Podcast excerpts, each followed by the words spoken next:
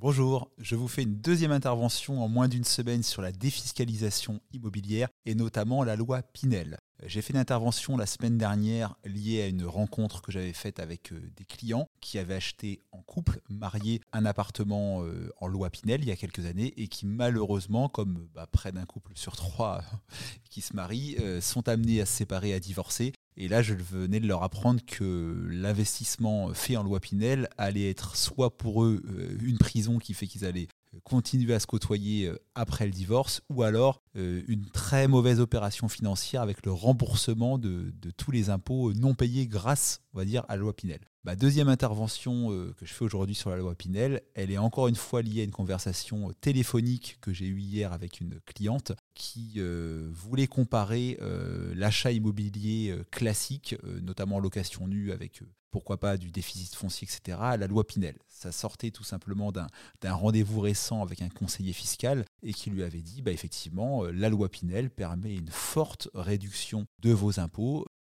Vous défalquez de façon simple un pourcentage du prix d'achat d'un appartement sur vos impôts pendant 6, 9 ou 12 ans selon les régimes, etc. Donc ça, c'est indéniable, c'est vrai. Et en plus, ce qui est rassurant avec l'investissement loi Pinel, c'est qu'on loue des appartements neufs à des loyers modérés car plafonnés, donc on les loue en plus facilement.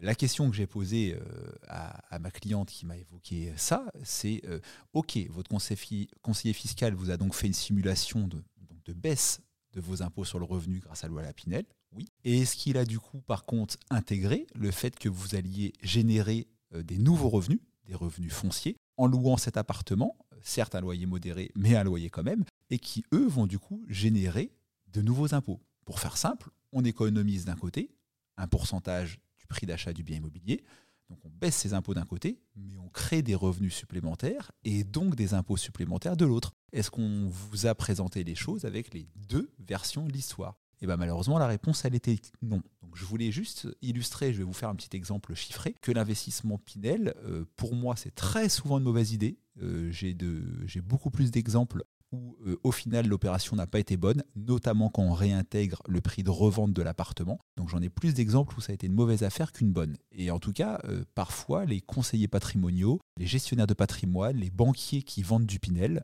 et c'est pour ça que moi chez, chez Vitenco j'ai fait le choix de ne pas en vendre. On ne vend pas de neuf, on ne vend pas de Pinel. C'est un choix, pourtant on est démarché par les promoteurs, parce qu'on trouve que assez souvent c'est c'est pas sain comme opération immobilière. Et notamment parce qu'on ne la présente pas de la bonne façon à son client. On vante l'économie d'impôt, on oublie de calculer les nouveaux revenus fonciers et donc les nouveaux impôts.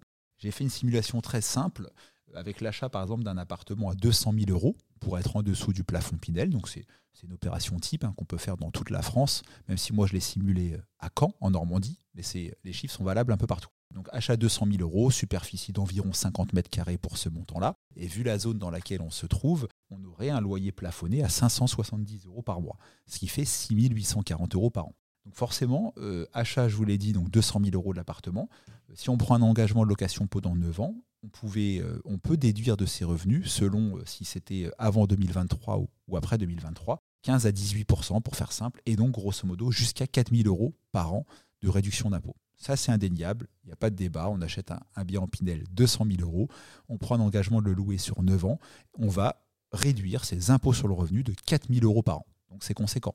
Par contre, je viens de vous le dire juste avant, on va avoir un nouveau loyer, 570 euros par mois, et donc 6 840 euros par an de revenus supplémentaires que l'on n'avait pas avant. Quand on fait du Pinel, c'est rarement qu'on est un investisseur chevronné et donc on va souvent du coup aller vers la simplicité et se mettre au microfoncier qui permet d'abattre 30% des revenus locatifs perçus et qui deviennent non taxables. Donc 6 840, vous abattez 30%, il reste 4 788 euros par an de revenus fonciers qui n'existaient pas avant à déclarer. Si vous avez fait un investissement loi Pinel, c'est sûrement que vous êtes dans une tranche d'au moins une TMI, tranche marginale d'imposition, d'au moins 30%. Si on vous a conseillé un Pinel sur une tranche euh, marginale d'imposition inférieure à 30%, et eh ben là, c'est qu'on vous a vraiment donné un très mauvais conseil. Euh, donc si vous êtes dans une TMI à 30%, vous allez payer donc, sur les fameux 4788 euros 30% d'impôts supplémentaires et 17,2% de prélèvements sociaux, c'est-à-dire 2260 euros d'impôts supplémentaires. Donc d'un côté, vous économisez 4 000 euros par an, D'un autre côté, vous venez de créer 2260 euros d'impôts supplémentaires qui n'existaient pas avant. Donc euh, l'économie d'impôt, elle n'est pas de 4000, mais seulement de 1008. Si vous êtes dans la TMI à 41%, bah, ça devient encore moins intéressant parce que l'augmentation d'impôts passe à 2786.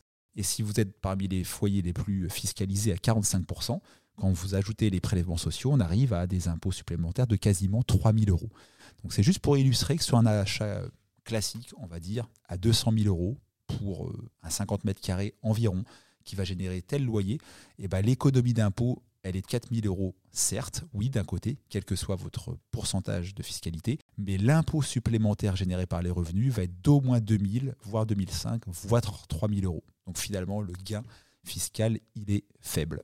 Mon but n'est pas de dire de ne pas acheter de Pinel. Pour euh, certaines personnes, euh, ça reste une bonne opération c'est rare, mais oui, pour certains contribuables. Mais c'est juste pour euh, bah, vous donner tous les côtés de l'opération, parce qu'on vous vend tout de suite la défiscalisation, qui certes est vrai, il n'y a pas de débat, mais on vous vend moins les contraintes du Pinel, si vous l'achetez à deux notamment et que vous êtes amené à vous séparer, et on vous vend moins les nouveaux impôts créés par ces revenus fonciers. J'espère vous avoir éclairé avec ce podcast. N'hésitez pas à poser vos questions euh, en commentaire, j'y réponds toujours. Vous pouvez aussi découvrir euh, plein de sujets euh, sur YouTube. Il y a plus de 60 vidéos qui traînent. Vous tapez la minute du propriétaire et vous allez avoir tout un tas de vidéos sur l'investissement immobilier, aussi l'achat de résidence principale, des conseils pour la gestion locative et ainsi de suite. Ciao, bye, bonne journée.